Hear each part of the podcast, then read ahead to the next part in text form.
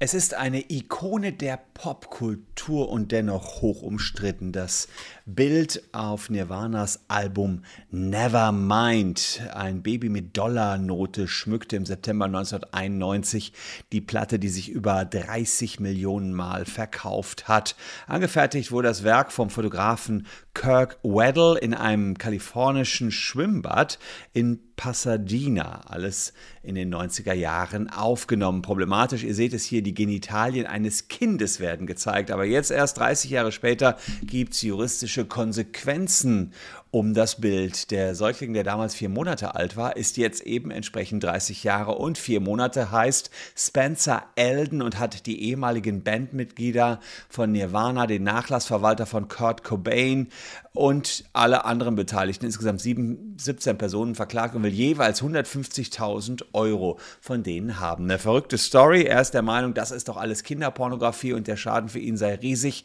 Wir gucken uns mal an, ob das wirklich so ist und welche Chancen er in Deutschland hätte und wie das das Verfahren um ihn in den USA steht. Also bleibt dran.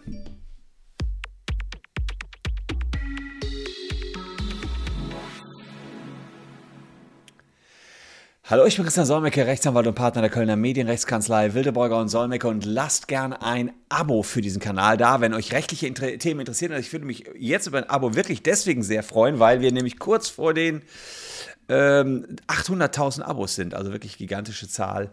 Ihr könnt mithelfen, das wahr zu machen.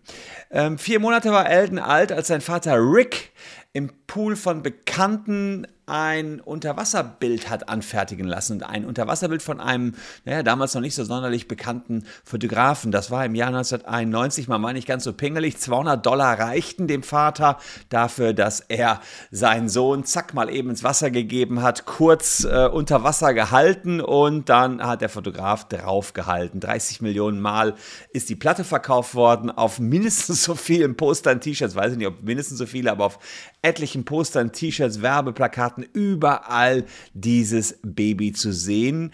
Und ausdrücken soll das, ähm, dass der Kapitalismus so weit geht, dass die schon die Kinder nach der 1-Dollar-Note schwimmen. Das war sozusagen das, was man rein interpretieren konnte in dieses Albumcover. 30 Jahre ist das her, jetzt verklagt Spencer die noch lebende Bandmitglieder und auch die Nachlassverwalter des 1994 gestorbenen Sängers Kurt Cobain ähm, Schadenersatz will er haben von einem Bundesgericht in Los Angeles.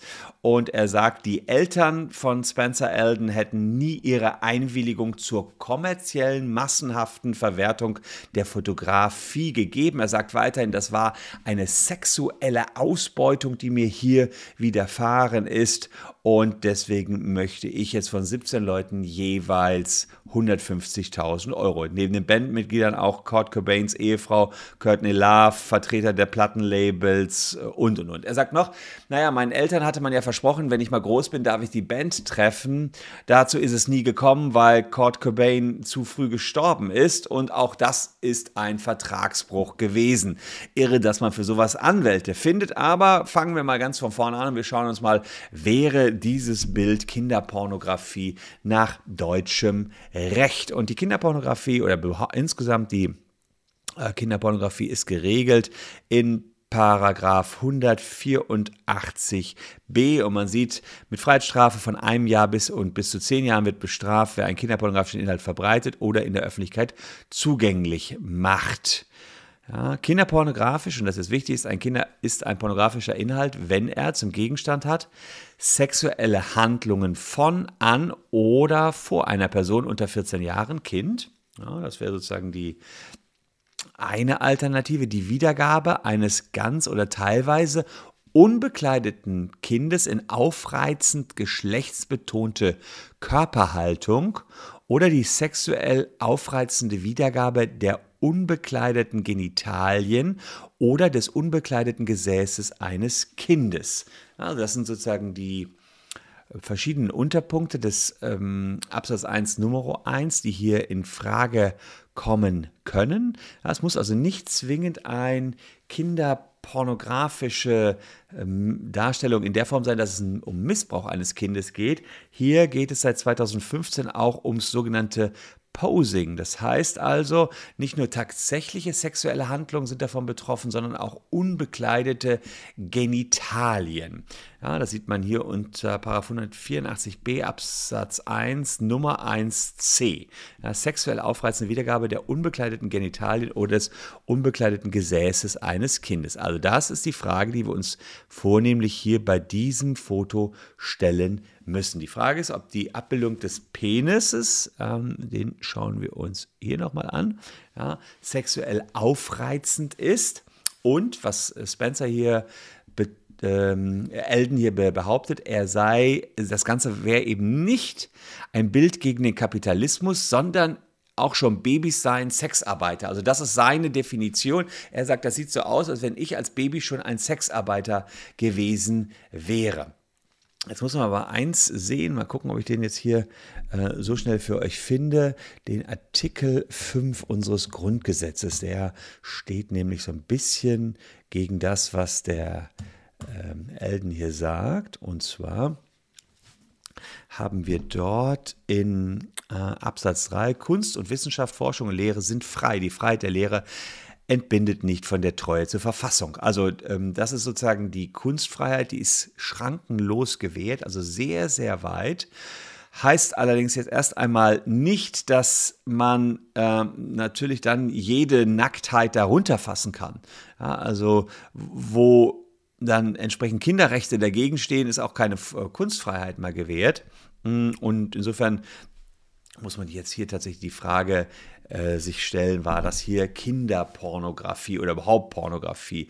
Da kommt es drauf an, Bildkomposition, Kameraperspektive, der gewählte Ausschnitt, die Haltung des Kindes. Äh, ich zeige euch mal ein bekanntes Beispiel, wo es letztens auch darum ging, nachdem äh, 2015 dieser neue Paragraph eingeführt worden ist, dass alleine das Zeigen der Genitalien in exponierter Weise schon dazu dient, dass es Kinder oder schon dazu führen kann, dass Kinderpornografie vorlag hat man gesagt, dass folgendes Bild künftig auch nicht mehr gezeigt werden darf. Äh, das ist ein Gemälde, Amor der Amor als Sieger des Barockmalers Caravaggio und das hängt im Berliner Museum, wurde gemacht im Jahr 1602.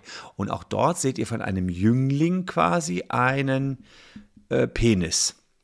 So, und das Ding ist halt 400 Jahre alt. Damals hat man sich dabei nichts gedacht. Und jetzt war die große Frage, äh, auch im, Sinne der oder im Zuge der EDATI-Diskussion 2014, äh, habe ich ja auch darüber berichtet, dann kam das neue Gesetz 2015, ob man nicht aus dem Museum dieses Bild jetzt entfernen muss. Und da hat damals der Museumsdirektor in Berlin gesagt, am Berliner Museum, nix da, das ist Kunst. Ähm, das ist nicht Kinderpornografie, sondern Kunst. Und die Frage ist natürlich, was, wo beginnt Kunst, ja? Und wo steht das? Das ist nicht genau definiert. Und die Rechtsprechung ist sich da auch nicht immer ganz einig. Es ist sehr weit auszulegen, das kann man auf alle Fälle sagen. Und ähm, das Bild Amor der Sieger steht auch noch weiter im Berliner Museum. Der Direktor hat es nicht weggenommen und es gab auch kein Gerichtsverfahren, was ihm das verboten hätte. Und beim Nevermind-Cover von Nirvana sehe ich das ehrlicherweise auch als Kunst an. Erstmal, ähm, es ziert ein Albumcover der Musik. Also da spricht schon mal viel für so einen musikalisch-künstlerischen Zusammenhang ist erstmal nur ein ganz grobes Element. Wir müssen verschiedene Elemente heranziehen und gucken, ob das Kunst ist. Dann, das Kind wird nicht in sexualisierter Weise gezeigt. Also natürlich sieht man einen nackten Penis eines kleinen Kindes, aber in sexualisierter Weise, das wäre äh, Kinderpornografie und dann verboten, sehe ich nicht. Hier haben wir ein schwimmendes, lachendes Baby.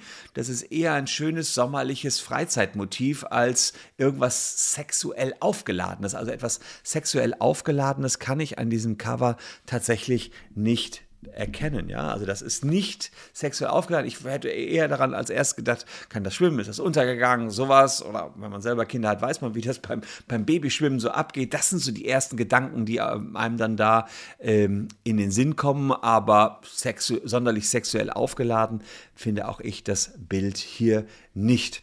Hm, auch der Geldschein, ähm, naja, der wird das Ganze nicht sexuell aufgeladen machen. Die gängige Interpretation dieses Covers ist ja eher, dass sich das Ganze gegen den Kapitalismus recht, äh, richtet. Also dieses Ich schwimme in Geld und die Kinder schwimmen schon dem Geld hinterher, ist äh, tatsächlich dann ja das Symbol, was die meisten hier rein interpretiert haben.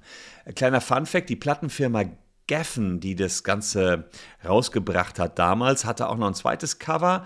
Ähm, das wollte Kurt Cobain aber nicht. Er hat einen Kompromiss angeboten. Er hat gesagt, er will, da, dann gibt es einen Aufkleber auf den Penis und auf dem hätte eine Botschaft stehen müssen, die jeden der Pädophilie bezichtigt, die das Foto als anstößig empfinden. Also dann hätte er, also, auf, also jeder, der dieses Foto als anstößig empfindet, ist ein Pädophiler. Hätte dann auf dem Aufkleber gestanden. Ja, das Ergebnis seht ihr, die Plattenfirma hat dann die unzensierte Version veröffentlicht. Das war ihr dann lieber, als dann so einen Aufkleber, den Kurt Cobain haben wollte, drauf zu packen.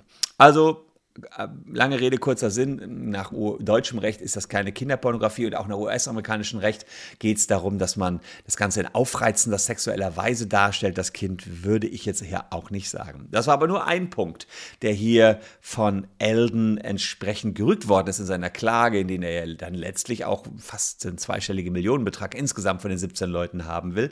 Ein anderer Vortrag ist, dass die Eltern nie schriftlich eingewilligt hätten.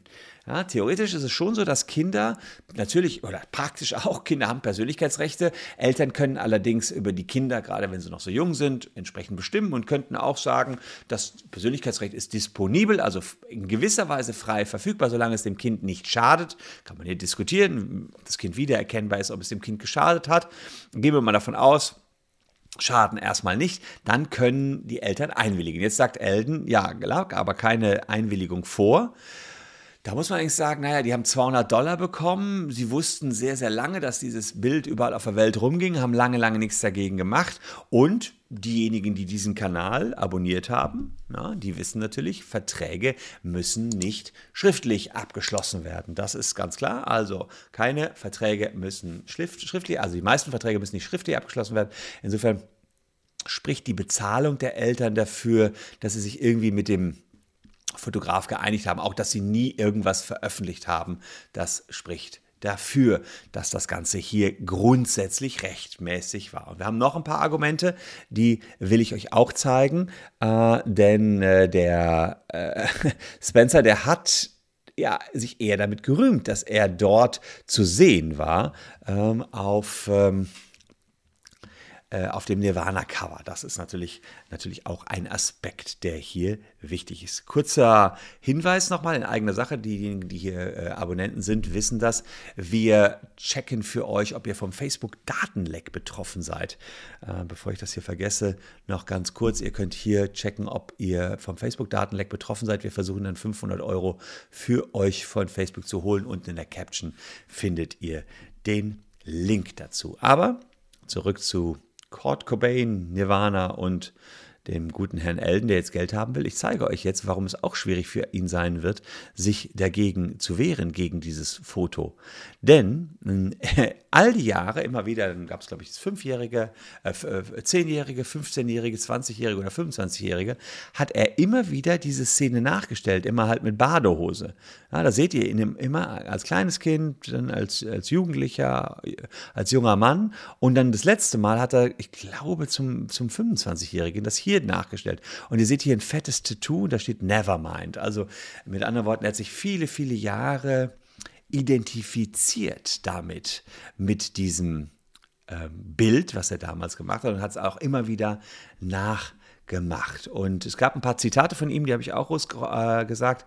Hat er gesagt, ähm, äh, wenn man im Internet guckt, ziemlich viele Leute in der Welt haben meinen Penis gesehen. Also das ist irgendwie cool, denke ich mal, hat er im Jahr 2008 gesagt. Oder es ist cool, aber komisch, Teil von so etwas Wichtigem zu sein, an das ich mich nicht mehr erinnern kann. Ach ja, und zum 10., 15. und 25. Jubiläum des Albumtitels Nevermind hat er sich das äh, nachgestellt und nachher sogar Nevermind, wie ihr es hier seht, auf die Brust tätowieren lassen wie er jetzt mit medienrechtlichen Unterlassungsansprüchen um die Ecke kommen kann, ist mir ehrlicherweise schleierhaft. Sein Recht am eigenen Bild dürfte er hier nicht mehr geltend machen können. Er hat sich auch dadurch sowieso immer wieder der Öffentlichkeit gezeigt, hat sich geöffnet. Also auch das wird insgesamt äh, schwierig. Money makes the world go round, äh, hat sich Spencer zuletzt wahrscheinlich gedacht und deswegen diesen Rechtsstreit inszeniert. Das glauben jedenfalls US-Medien. Sie glauben, dass dadurch, dass er jetzt erstmal da in die Klage geht, man sich schon irgendwie einigen würde mit den reichen Ex-Band-Mitgliedern von Nirvana. Aber nur weil das Bild jetzt besonders erfolgreich war, hat er nach deutschem Recht jedenfalls keinen Anspruch auf mehr Geld. Das gibt es schon mal im Urheberrecht. Ich habe hier mal berichtet über den Kameramann von Das Boot oder den Komponisten der Melodie vom Tatort. Also wenn im Urheberrecht was besonders erfolgreich ist, kann der eigentliche Urheber dann vielleicht nochmal einen kleinen Nachschlag fordern. Hier im Persönlichkeitsrecht sehe ich das nicht. Ähm, er hätte eventuell, wenn sich nachher herausgestellt hätte, wäre eine besonders peinliche Situation gewesen, eine Geldentschädigung fördern können. Aber auch da glaube ich nicht, dass da noch eine Geldentschädigung möglich ist. Es hätte sowieso die Berechnung stattfinden müssen zum damaligen Zeitpunkt vor 30 Jahren. Naja, das Geld war da eben auch noch nicht so viel wert.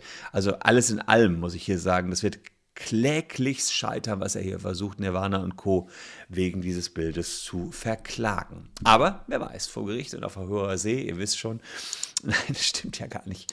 Äh, ich bin mir ziemlich sicher, dass er scheitern wird. Und wer Bock hat, uns auf dem Weg zu 800.000 Abos zu unterstützen, lässt ein Abo da dann habt ihr das große Glück. Ich werde den Rechtsfall natürlich hier weiter verfolgen und gucken, wie es mit dem Nirvana-Cover weitergeht. Ehrlicherweise, ich bin 73 geboren. Ich war 17, als das äh, rauskam. Und äh, das war also die, das war die Musik unserer Zeit. Smells Like Teen Spirit, äh, Come As You Are und sowas äh, war natürlich genau die Mucke, die wir gehört haben.